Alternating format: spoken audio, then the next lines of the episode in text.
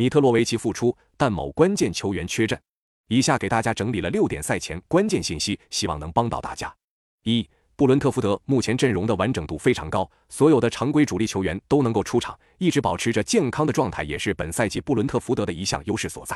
二、布伦特福德的射手王伊万托尼的处罚即将公布，据悉他可能会面临六个月的禁赛处罚。虽然本场比赛他依旧能够出场，但心态对于他发挥的影响不容忽视。